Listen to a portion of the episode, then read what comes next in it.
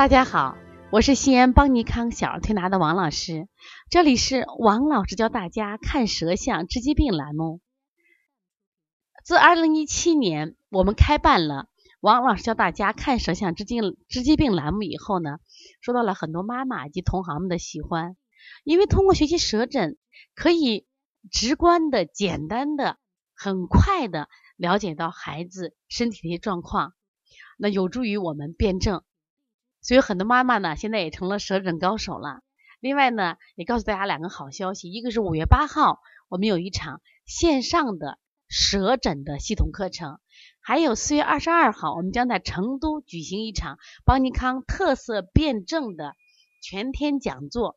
那么其中呢，我们有一些病种的讲解，还有一些病种和舌诊的关系。如果是成都呀、四川的朋友。或者是就近的朋友可以到这里去来学习。四月二十二号，那么今天我想分享的一个舌象是一个支原体咳嗽的宝宝调理三天的舌象。经常有这个同行来问我，王老师，支原体咳嗽怎么调？你给我配个方吧。呀，我说支原体咳嗽我也不会调。我为什么这样说呢？因为它是用西医病名讨中医的穴位，首先这个思维方式是不正确的。那么，这个孩子检查出来，在西医认定成支原体引起的咳嗽。那么我们要如何判断？如何给孩子推拿呢？那么一定要从中医思维，首先判断这个孩子在当时的情况是受寒了、受热了，还是阴虚了，还是气虚了等等。所以这一定记住啊，千万不要拿西医思维来做推拿，那你将来做的肯定是不好的啊！一定要把西医思维转化成中医思维。那么这个孩子呢，当时上了一呃五年级了，他当时正值他期中考试，因为期中考试呀，这个现在小孩子都非常重视，那么老师的作业也很多。这个孩子考完以后考得非常的不理想，呃，然后呢，家长。不满意，老师不满意，就是屋里骂，学校骂。这个孩子本来经过这种中考以后，体力就就损伤很多呀，损失很多。又家长这个情绪不呃不开心，结果呢，这个小孩就开始什么呀？前期是发烧，后期就咳嗽不止。前期家里人呢也到医院去给他治疗了一段时间，但是效果不明显。后来带到我们这儿，那我们把他是三张舌象啊，我都分析给大家看一看。那么第一张舌象呢，呃，就第一张十月十九号的，十月十九号这张舌象呢，大家看到从舌形上，这个孩子呢，在他整个是肺前区出现高凸象，这实际上的高凸是什么呀？我们说高凸为胀呀，高凸为压力，高凸为负担，说明他的心肺区包括心脑区的压力是很大的。其实那三张图你可以比较一下，一个比一个是不是薄？特别到第三张图的时候，整个人凹陷下来了。第二，我们再看，那么第二张第一张图的红点点是不是特别多？对，那么这个孩子有没有肺火？他是有肺火的，而且呢，他这个肺火聚集的这个红点点是相当相当的旺盛，所以当时孩子的肺热是非常明显的。那我们也可以比较一下啊，第一十十呃十九号的、二十号的和二十一号的区别，红点点在逐渐的降下来。那么当时我就来判断，我说这个孩子呀，第一个是体力弱的很，呃，容易患上这种传染性疾病，因为支原体是感染性疾病，而且支原体本身它也是个免疫系统低下的疾病。其实这个病呢，我们也可以在百度上查一下，就这个疾病被称为自限性疾病。什么叫自限性疾病？就是本来是不治愈、不不愈、不治而好的疾病，也就它是个免疫力低下的病。因为孩子参加这个中考。然后学习压力很大，整晚得不到睡觉休息，而妈妈还报了奥数、奥语等等的各种班级，每天晚上都写到十二点，写到一点多。然后考完以后情绪又不畅，所以这个孩子就是心脑有压力，情志不开。然后呢，肺火也旺。另外，你再仔细看下这个孩子的舌头，你看他实际上舌形是很窄的，舌形非常窄。这个很非常窄的孩子啊。我们讲啊，两侧向内收，实际上是肝阴不足的象，肝阴不足。再看这个孩子舌头中间是不是还有裂纹？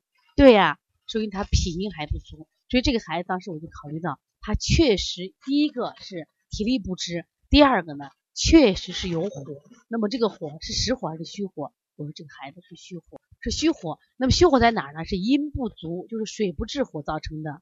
说因此呢，我们当时先给他做了一个扶正，然后做了一个滋阴润肺的方法。为什么要这样做呢？为什么要扶正呢？因为这孩子太弱了，他在我们这一推拿就呼呼呼就睡着了，所以说他正气不足。那么这个时候的吸收差，你即使给他补阴，他都吸收不了。所以我们给他做的什么呀？一个是健脾，第二个滋阴。调到第二天以后，我们又拍舌头，妈妈说：“嗯，怎么舌头有点白了？”我说：“第一个白啊，是跟他那个，你看那个涂颜色是光的问题，有点偏白。我说第二个白胎是好事，不是坏事。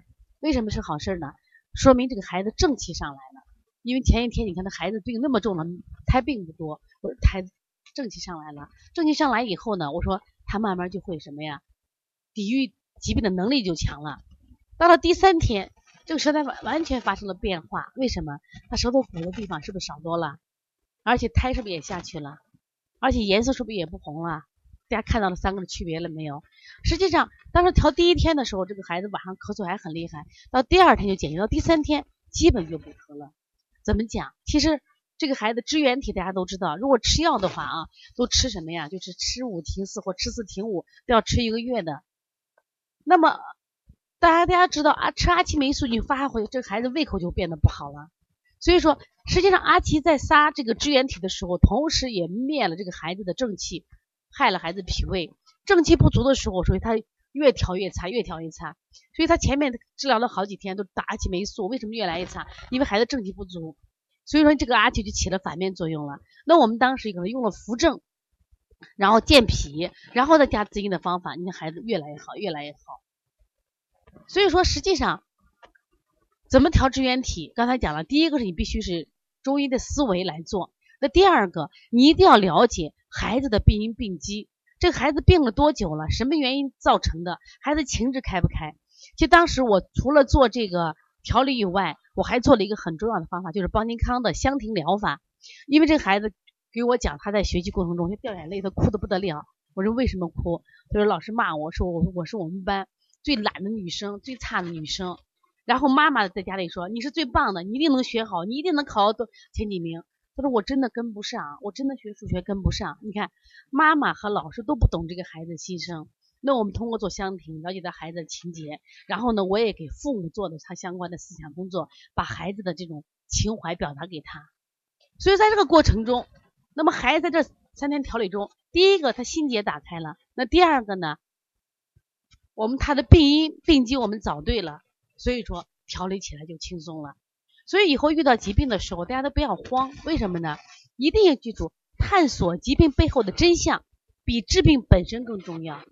这就是我们一定要真的好好去学习中医，学习中医辩证。因为中医辩证它就是个哲学思想。那么你为什么生病的？我们一定要找到你的蛛丝马迹，然后呢切断它，那病不就好了吗？再一个。我就想接这个案例，想给我们这些家长们就提醒一下，孩子的身体和心理健康远比这个成绩更重要。为什么这样讲呢？如果当孩子一旦对学习有压力、厌倦学习的时候，一旦当孩子身体不支的时候，他怎么能学习好？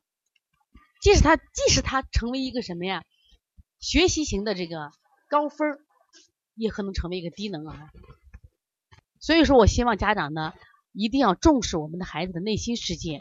有机会的话，如果你觉得你的孩子有情志不畅的话，也可以到邦尼康来做做我们的香庭疗法，希望对你们孩子有所帮助。另外，邦尼康呢，在这个呃五月份十号啊，我们有我们今年的第二届开店班，如果想学习的话，请和班小编联系幺八零九二五四八八九零，有什么问题可以加我的微信。幺五七七幺九幺六四四七，好，谢谢大家。